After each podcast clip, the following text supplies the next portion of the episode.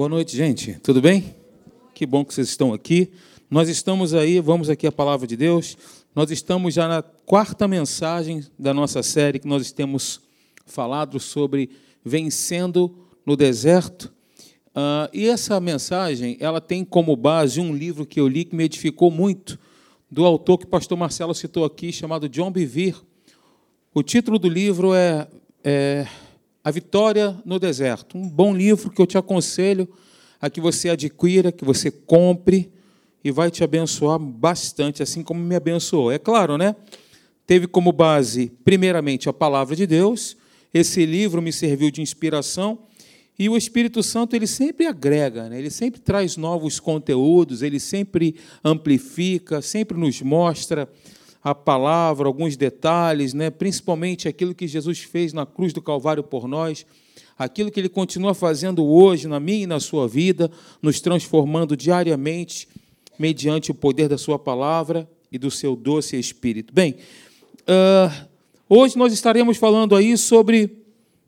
Começando, Deus tem um propósito de tudo o que acontece em nossas vidas. Eu volto a dizer, Deus tem um propósito de tudo o que acontece em nossas vidas. Nas outras mensagens, eu fiz questão de abordar com vocês o fato de Deus, do nosso Deus, ser o nosso Pai de amor. O Pai que nos ama, o Pai que nos traz para perto, o Pai que nos coloca em seu colo, o Pai que nos guarda, o Pai que nos que está conosco, né?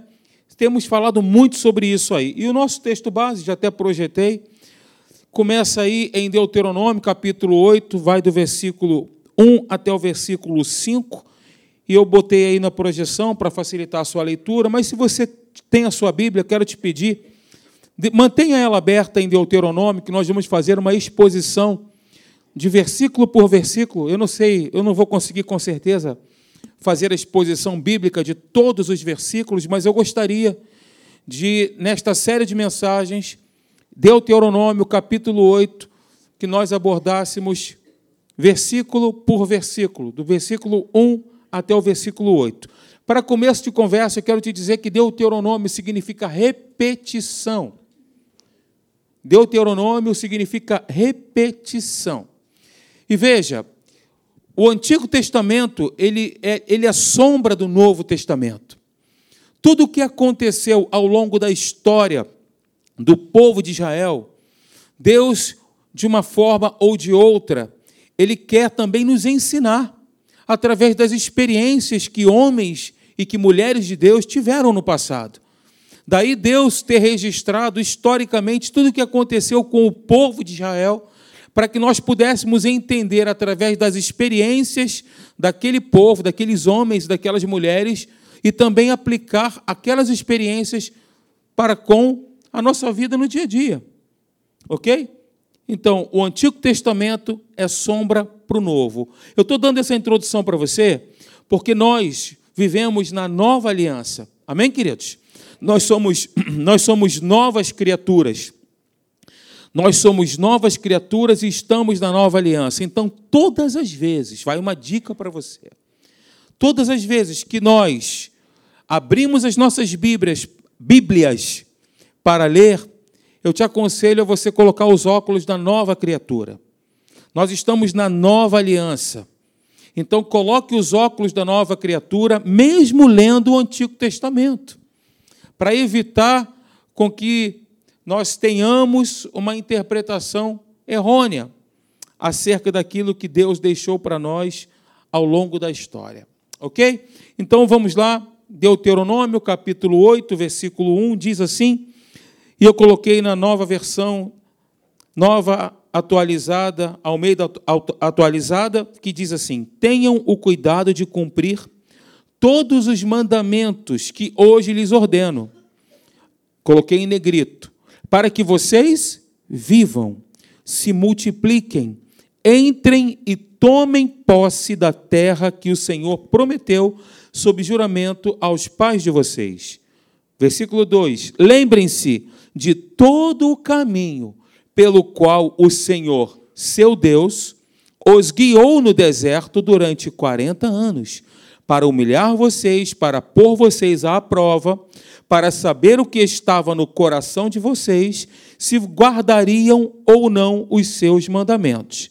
Ele humilhou vocês, ele os deixou passar fome, ele os sustentou com o maná, que vocês não conheciam e que nem os pais de vocês conheciam, para que vocês compreendessem que o ser humano não viverá só de pão, mas de tudo que procede da boca do Senhor. Jesus citou esse texto na tentação do deserto, Mateus capítulo 4 e Lucas capítulo 4.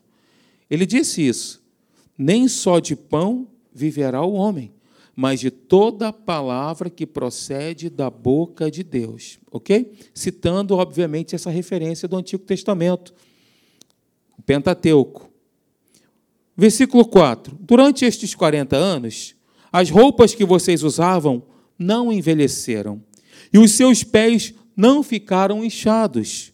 Portanto, saibam em seu coração que, assim como um homem disciplina o seu filho, assim o Senhor, seu Deus, disciplina vocês. Eu pretendo, ao longo de alguns domingos, expor versículo por versículo para nós entendermos o cuidado de Deus. Sabe, queridos, a nossa proposta é nos, de, nos debruçarmos sobre o capítulo 8 do livro de Deuteronômio e nós aprendermos sobre os propósitos de tudo o que acontece em nossa vida. E eu gostaria de fazer uma pergunta a você, querido irmão que me ouve essa noite, e a pergunta é esta daí: Você crê que Deus é soberano? Responda para você mesmo. Você crê que Deus conduz a sua vida? De verdade? Responda para o seu coração.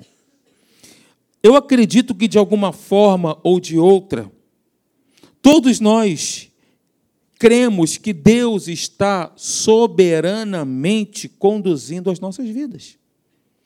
Mas se cremos, se cremos nisso, é fundamental, é importante que saibamos que isso tem uma implicação direta.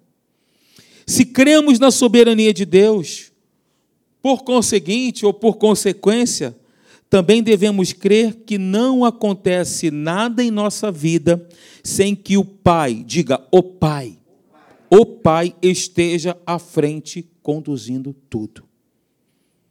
O nosso Pai a revelação do amor de Deus, o amor paternal de Deus. Nada acontece na nossa vida. Tem até música que diz que o acaso vai nos proteger quando estivermos distraídos. Eu acho que é assim, não sei. Mas nós não cremos no acaso, nós não cremos nas casualidades. Nós cremos num Deus que conduz a nossa vida, que dirige a nossa vida, que escreve os capítulos da história da nossa vida. Você crê assim? Eu também. Então vamos contextualizar para que vocês possam entender o que nós estamos expondo aqui. Deuteronômio é o quinto livro do Pentateuco. São cinco livros do Novo Testamento que os judeus chamam de Torá. Nós entendemos ser o Pentateuco. O primeiro livro é o livro de Gênesis. Nós encontramos Deus chamando um homem chamado Abrão para, a partir dele, formar um povo. No segundo livro, que é o livro de Êxodo, nós encontramos esse povo escravizado no Egito há mais de 400 anos. E o que, que nós vemos? Um Deus poderoso que libertou esse povo através de um homem que ele chamou, chamado Moisés.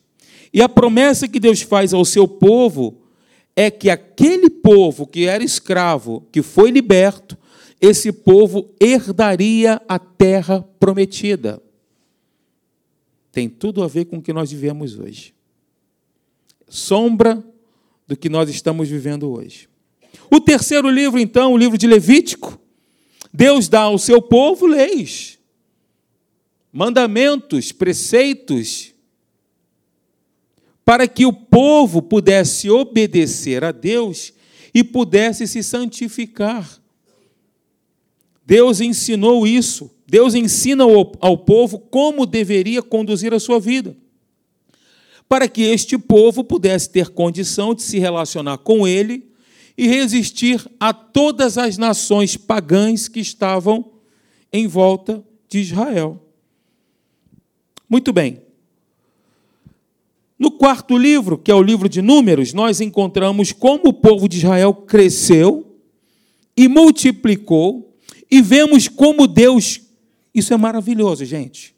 Como Deus conhece as pessoas, as tribos, raça, nome por nome, indivíduo por indivíduo, o que nos mostra que o nosso Deus é um Deus pessoal. Ele faz questão de tratar pessoa por pessoa. E Jesus, inclusive, aumenta essa ideia e nos diz o seguinte: olha, não cai sequer um fio da sua cabeça e da minha também, sem que Deus não saiba. Já parou para pensar quantos fios de cabelo você tem na sua cabeça? Já parou para pensar que Deus tem o controle de todos eles? Deus é um Deus pessoal e se relaciona conosco de forma pessoal. O Espírito Santo, gente, ele se relaciona conosco e ele tem, né, ele possui os atributos da personalidade do ser humano. O Espírito Santo, ele tem vontade. Sabia disso?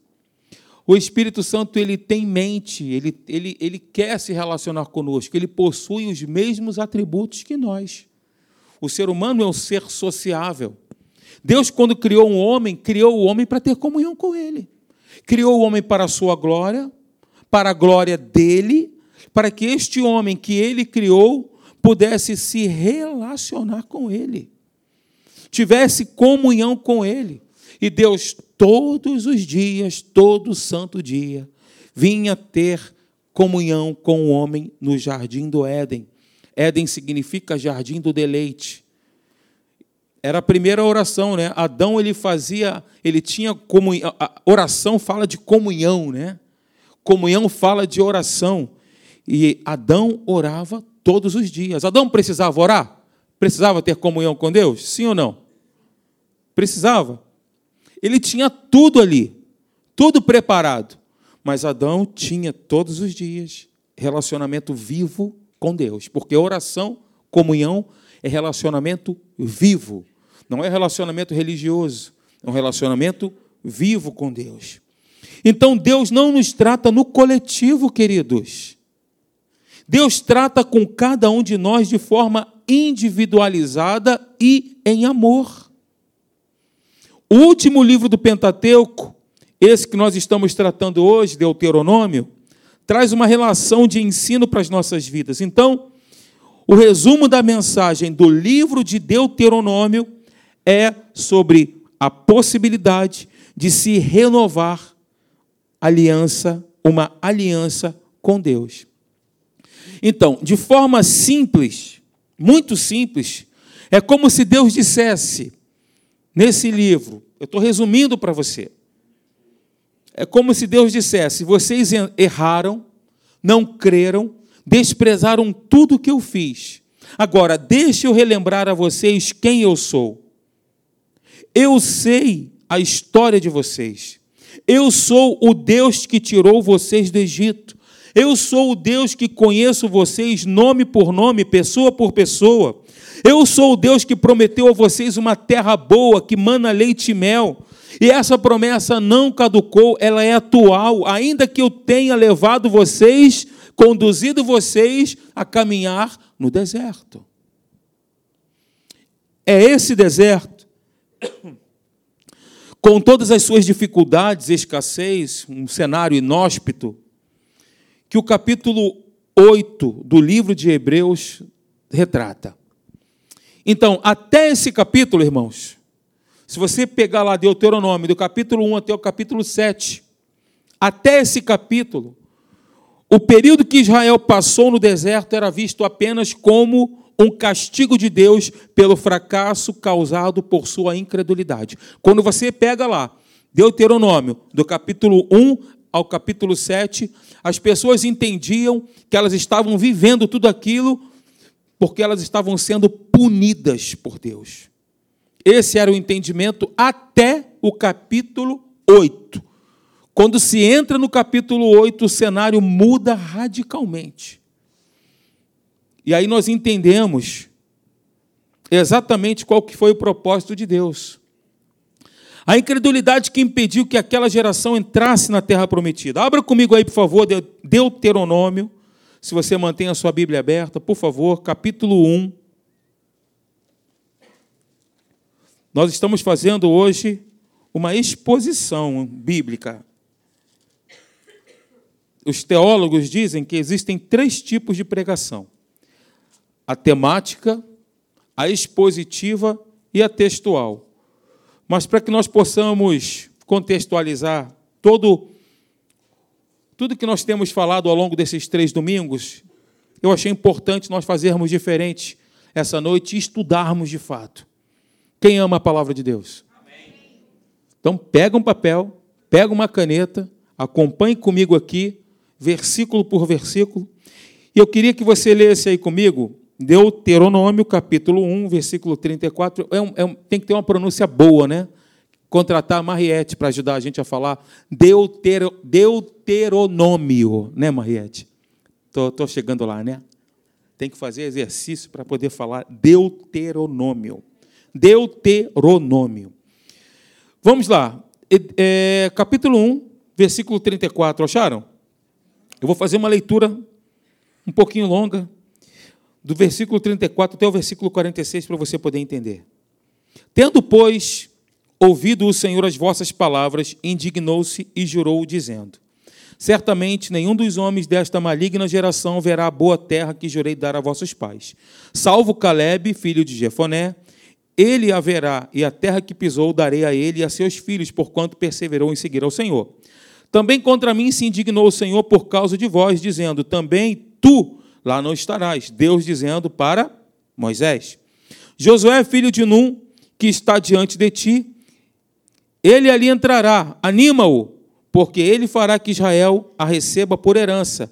E vossos meninos, de quem dissestes, por presa serão, e vossos filhos, que hoje nem sabem distinguir entre o bem e o mal, esses ali entrarão, e a eles darei a terra, e eles a possuirão. Porém, vós virai-vos e parti para o deserto pelo caminho do Mar Vermelho. Abrindo parêntese, a primeira geração do povo de Israel que saiu do Egito morreu no deserto. A segunda geração dos filhos daqueles que morreram no deserto herdaram a terra prometida. E esse texto aqui é direcionando-se para aquela segunda geração, tá bom? Versículo 41. Então respondestes e me dissestes: Pecamos contra o Senhor nós subiremos e pelejaremos segundo tudo que nos ordenou o Senhor, nosso Deus. Vós vos armastes cada um dos seus instrumentos de guerra e vos mostrastes temerários em subindo a região montanhosa. Disse-me o Senhor: Dizei-lhes: Não subais nem pelejais, pois não estou no meio de vós, para que não sejais derrotados diante dos vossos inimigos. Assim vos falei e não escutastes, antes fostes rebeldes às ordens do Senhor e presunçosos subistes às montanhas. Os amorreus que habitavam naquela região montanhosa vos saíram ao encontro e vos perseguiram como fazem as abelhas e vos derrotaram desde Seir até Ormã. Tornaste-vos, pois, e chorastes perante o Senhor, porém o Senhor não vos ouviu não inclinou os ouvidos a vós outros, assim permanecestes muitos dias em Cádiz. Deixa eu abrir um parênteses aqui. O único perfil de pessoa que Deus resiste é o soberbo. A Bíblia diz isso. Deus resiste ao soberbo. Esse é o único perfil de pessoas que Deus resiste. E quando você vê aqui, por exemplo, o povo foi presunçoso foi prepotente, foi soberbo. Não quis deixar-se conduzir por Deus. Pergunto eu para você, queridos, quando Deus tirou aquele povo do Egito, Deus intencionava fazer com que eles morressem no deserto? Sim ou não? Não. Deus fez isso, tirou aquele povo, 400 anos escravo, debaixo ali do jugo de Faraó, para que aquele povo pudesse herdar a terra. Mas quando Por exemplo, nós vamos ver mais aqui à frente, Deus disse para eles: Olha, hoje eu coloco de vocês a bênção e a maldição, a morte e a vida. Escolham a vida. Nós sempre temos uma escolha, queridos. Sempre temos uma escolha. Deus ele não vai torcer o nosso braço para que você possa tomar uma decisão. Você vai ser inspirado pelo Espírito Santo através da palavra a tomar uma decisão, a tomar uma escolha. O que nós precisamos entender é que Deus ele tem sempre o melhor para nós, que ele é nosso Pai e ponto final. Repete comigo assim: a Bíblia, é Deus falando comigo. Quer ouvir Deus? Abre a Bíblia. É sempre assim. Deus então se indignou com aquela geração. Eu te convido a você olhar comigo a história e ver a origem dessa indignação, o que causou essa reação de Deus. Veja, Deuteronômio, capítulo 1, versículo 8 diz: Eis aqui a terra que eu pus diante de vós, entrai e possuí a terra que o Senhor, com juramento, deu a vossos pais, Abraão, Isaque e Jacó, a eles e a sua descendência depois deles. O que, que Deus diz? Entrai e possuí. Deus está mostrando a terra prometida aos filhos de Israel, estava à vista deles. E Deus não só mostra a terra, ele dá uma ordem, além de mostrar a terra, obviamente, entrar e possuí-la que sob juramento prometia a vossos pais. Então, qual era a ordem? Tomar posse daquilo que era de direito. Tomar posse da terra. A terra já havia sido dada, era só crer em Deus. Era só confiar nele. Jeremias capítulo 17 diz isso. Bem-aventurado o homem que confia no Senhor, cuja esperança é o Senhor. Ele é como árvore plantada junto à corrente de águas. A sua folha permanece verde, não receia quando vem o calor, e no ano da sequidão ele continua dando frutos, ele continua produzindo. Eles mandam espiões à terra, você conhece, está lá em Números capítulo 13, 14. Homens que foram, e quando eles voltaram, eles difamaram a terra doze príncipes de Israel. Esses homens tiveram a capacidade de encher o coração do povo de medo, de desespero, desânimo, desanimou o povo. A Bíblia diz que o povo chorava. E Deus já tinha dado a terra. A ordem era entrar e possuir, tomar posse. Mas eles preferiram ouvir uma confissão contrária. O povo preferiu dar ouvidos a vozes que não vinham do trono da graça de Deus. Aqui na, eu não me, não me recordo ao certo qual é o livro, mas certamente está no Novo Testamento, que diz que mundo, no mundo há muitas vozes, há muitas direções, há muitos caminhos. E o nosso Deus é tão maravilhoso, Ele é tão bom, tão fiel e tão justo, que ele vai nos mostrar o caminho e vai dizer para nós, meu filho, esse é o caminho, andai por ele. E ele não vai pegar o teu braço, não vai te empurrar, ah, entra aqui. Não vai fazer isso. Deus ele vai te mostrar a decisão de nós andarmos pelo caminho da verdade, andar na luz é nossa, queridos. Deus ele trabalha conosco mediante a nossa cooperação. Quando nós não cooperamos, o Deus Todo-Poderoso, o grande Deus, Senhor de toda a terra, fica limitado no seu agir. Ele não pode ferir o seu arbítrio, ele não pode agir sem a tua permissão, sem o seu consentimento. Jesus disse: Olha, eis, eis que estou à porta e bato. Se alguém abrir a porta, eu vou entrar e vou ter comunhão com ele. Eu vou ter relacionamento com ele. Todavia, eu bato. Se a porta não se abre, o cavalheiro, o gentleman, Jesus Cristo, ele não vai. A ação do Espírito Santo na nossa vida, escute isso, guarde isso. A ação do Espírito Santo na minha vida e na sua vida é permissiva. Nós permitimos isso ou não? Você pode estar me ouvindo aqui. Essa palavra pode estar encaixando no seu espírito, no seu coração, ou não. Ou não. Deus ele vai abrir a sua mente com machado para essa palavra entrar? Não. É você que permite.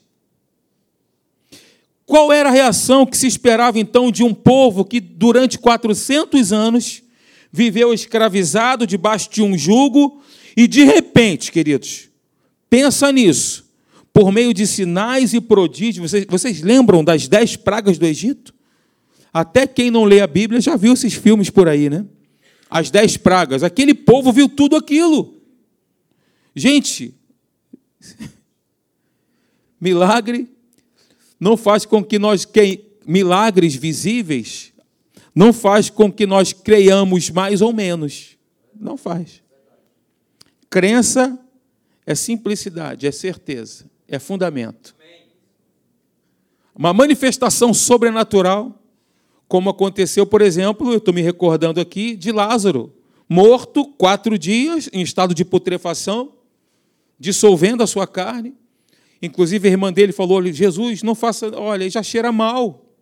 Só faltou ela falar assim: não faz isso, por favor. Marta, eu não te falei? Marta, né? É. Eu não te falei que se creres verás a glória de Deus? Jesus ressuscita Lázaro. Glória a Deus, todo mundo viu, os judeus, os fariseus, todo mundo viu aquilo. Ele saiu igual uma múmia enfaixado daquela tumba. E logo em seguida, os próprios fariseus estavam tramando para matar Lázaro.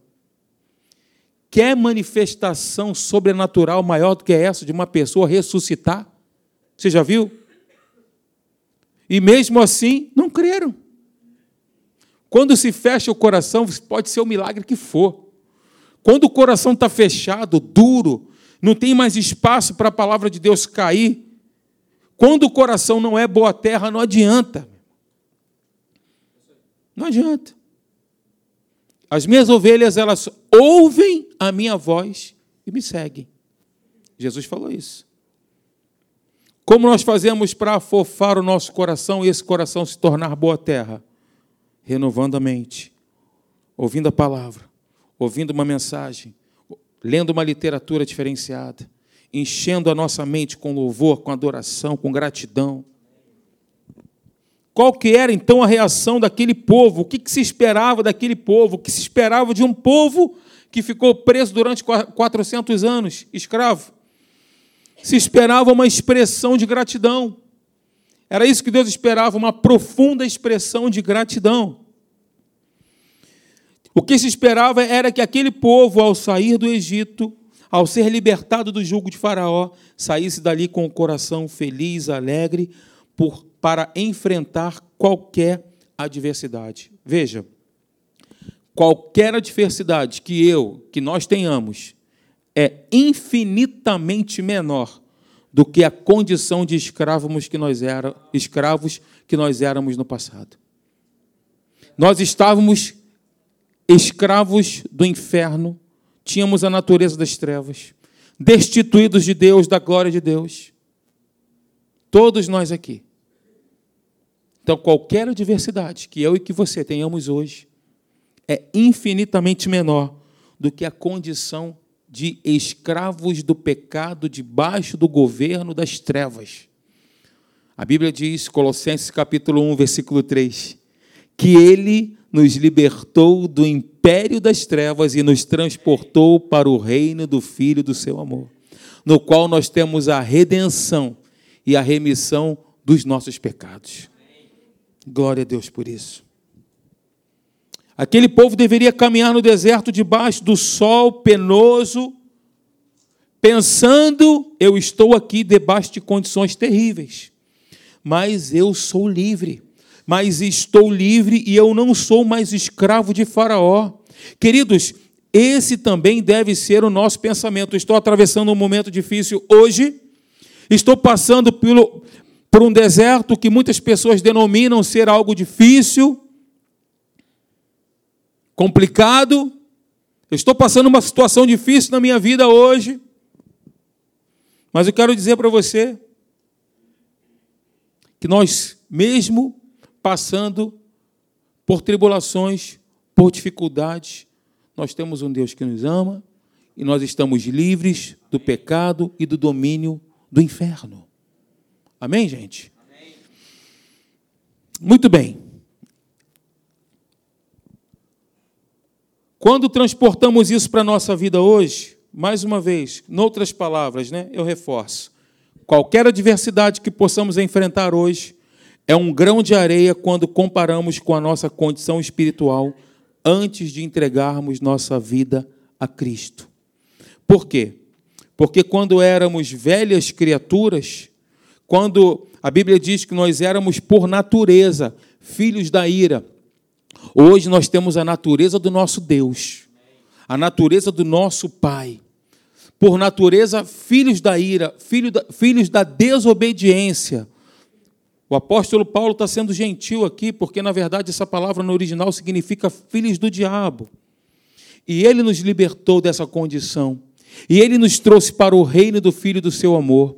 Ele nos perdoou os pecados. Ele, ele nos fez assentar em lugares celestiais. A Bíblia diz que Ele nos expiou, Ele cobriu a nossa culpa. Nós éramos culpados e condenados e Ele nos cobriu com o seu sangue e nos tornou justos diante de Deus, como se nós nunca antes houvéssemos pecado. Porque essa, de fato, é a condição daquele que é justo. Nós somos justificados em Cristo Jesus. É como que se você nunca tivesse, nunca fosse, ou nunca tivesse sido inimigo de Deus. Você pode glorificar Deus por isso? Senhor, obrigado. Porque Ele nos justificou, não por nosso mérito, não porque nós merecemos isso, mas nós fomos justificados pela graça, pelo favor imerecido de Deus. Nós não fizemos nada para isso, Ele simplesmente fez porque nos amou e se entregou por nós. Ele nos justificou, Ele, nos propiciou, Ele nos purificou, ele nos, ele, ele nos livrou da ira e da condenação. Por quê? Porque Deus, ele, quando olhou para mim e para você, ele viu uma pessoa especial.